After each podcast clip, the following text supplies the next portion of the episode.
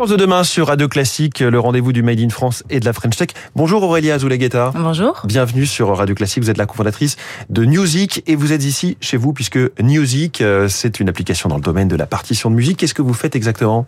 Alors en fait, on, on accompagne les orchestres et les musiciens à passer des partitions papier aux partitions numériques en proposant une technologie, une application euh, qui est à la fois euh, déployée chez les grands orchestres et aussi téléchargeable sur l'App Store pour les musiciens et qui permet aux musiciens de rassembler toutes leurs partitions. Donc c'est fini les, les, lourds classeurs de partitions mmh. papier quand on va les répéter. Photocopies, les... Exactement. Donc tout, tout, toutes les galères liées au papier sont finies avec notre application.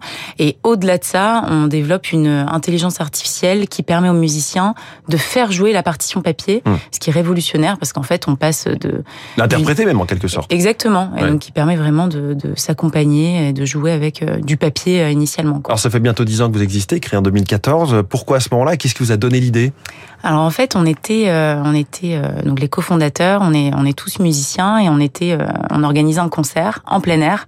Et donc je, voilà, je vous laisse un peu imaginer la galère de jouer 60 morceaux. C'était des morceaux plutôt pop, donc on avait 60 morceaux? Ouais, on C'était la fête de la musique, la nuit de la musique. Ah, oui, c'était un grand rassemblement. On était beaucoup, beaucoup de musiciens et de, de spectateurs. Et en fait, 60 morceaux à jouer sur papier. Hum en plein air. Généralement, qui dit concert en plein air dit pince à linge pour tenir les feuilles. Exactement. Donc, euh, on a réussi avec nos iPhones à l'époque à scanner quelques quelques éléments pour en avoir euh, quelques-uns figés.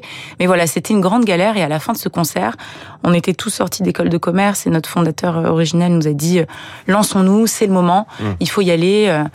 Il y a une révolution qui est en marche. Et, donc là, vous parliez d'iPhone, mais logiquement, pour lire une partition, j'imagine qu'on est plutôt sur un format tablette, iPad et compagnie, quoi. Exactement. Et justement, en fait, on est on est arrivé pile à temps parce que c'était vraiment le début des iPads. Mmh.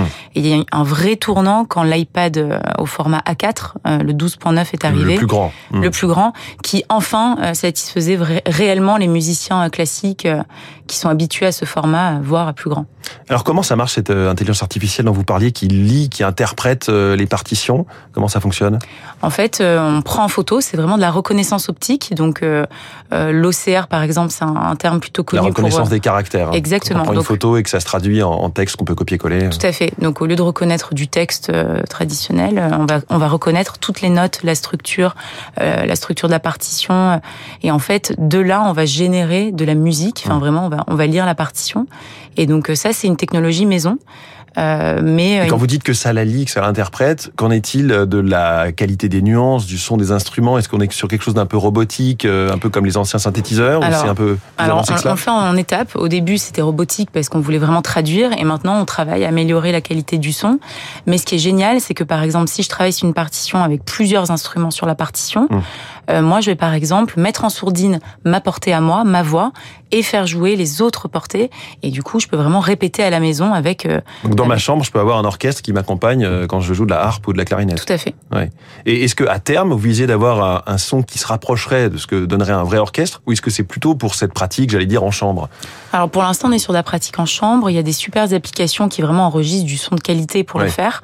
Nous, on est vraiment sur euh, n'importe quelle partition qui est scannée peut le être jouée. pratique. Exactement. Vous n'avez pas concurrencé le LSO ou le Philharmonique de, Radio non, France pas du tout. Pas du tout. Ils le font très bien. Le Philharmonique de Vienne. Euh, pour euh, développer cette fonctionnalité, vous avez généré des milliers, des milliers de, de partitions. Tout à fait. On en a généré euh, même des Et centaines. Ça veut dire quoi générer? À partir de rien euh, alors, Ou alors vous avez vous avez scanné des partitions? Alors on les a pas scannées. Ça aurait été trop long en fait hmm. de, de, partir par, de prendre cette méthode-là. En fait, on a on a codé un système de génération de partitions. Donc si on voulait par exemple travailler sur tel type de partition, on allait en générer des centaines de milliers pour ensuite entraîner nos réseaux. Euh, est-ce que le logiciel peut interagir avec le musicien, euh, typiquement tourner les pages tout seul au fur et à mesure de, quand on voit bien un pianiste qui est accompagné d'un tourneur ou d'une tourneuse de pages Est-ce que là vous pouvez faire ça? Ouais, Alors la tourne de pages, c'est là euh, la grande problématique du musicien. C'est de mettre au chômage les gens. Alors en fait, les technologies sont pas encore assez avancées aujourd'hui. Il y a des tournes de pages possibles pour euh, un instrument, mais avec la, multiplicité des fréquences, en fait, c'est très difficile de faire tourner les pages, par exemple, en situation orchestrale. Parce qu'en fait, euh, bah, il y a parfois les deux violonistes qui vont jouer des mélodies différentes, et c'est là que ça va poser des problèmes. Donc, pour l'instant, on veille sur cette technologie, mais on permet plein de solutions, comme vous par exemple. Quoi. Je comprends que vous avez bien étudié le sujet. C'est sûr qu'on on, on, va tendre vers ça, mais par contre, on travaille avec euh, des pédaliers Bluetooth. Je ne sais pas si quand vous allez en concert, vous voyez des musiciens avec des pédales au sol et qui vont tourner les pages avec leurs pieds, à l'aide de leurs pieds. Et du coup, ça va tourner les pages automatiquement. Euh, on voit de plus en plus de pianistes, notamment, qui viennent sur scène avec une tablette, un écran sur le, pupitre du, du piano. Est-ce que c'est vous? Est-ce que vous avez des concurrents? Probablement, probablement. C'est euh, en tout cas moi je, je, peux vous dire euh, il y a dix ans quand j'ai commencé, euh, c'était vraiment des des énergumènes. Enfin les musiciens qui arrivaient en tablette, c'était vraiment des, des fous. Aujourd'hui mmh. ça se digitalise beaucoup donc c'est génial. Est-ce que c'est mal vu parfois dans un milieu qui peut-être a une réputation à certains endroits d'être conservateur? De moins en moins. De toutes les façons, là, les nouvelles générations, celles qui sont en conservatoire ou qui étudient la musique, euh, vont indéniablement être au numérique. Ils le sont déjà. Mmh. Donc en fait, euh, ce qui est intéressant, c'est de voir que il y a une digitalisation euh, des, des générations en cours, quoi. Et alors probablement c'est nous. Ce qui est sûr, c'est que si vous voyez un orchestre sur sur iPad, c'est forcément nous. On est vraiment leader sur le sur le marché, sur la partie orchestrale. Et votre plus grand marché, c'est les ce sont les États-Unis.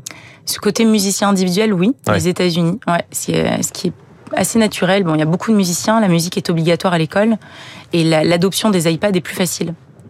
400 000 utilisateurs en tout cas, téléchargement gratuit et j'imagine qu'ensuite on peut payer pour avoir certains abonnements avec des fonctionnalités en plus. Exactement. Merci beaucoup Aurélia Azoulay Guetta, la cofondatrice de Neosic, donc comme euh, musique, mais N-E-W-Z-I-K, euh, notre invité en direct ce matin dans la France de demain. Très bonne journée.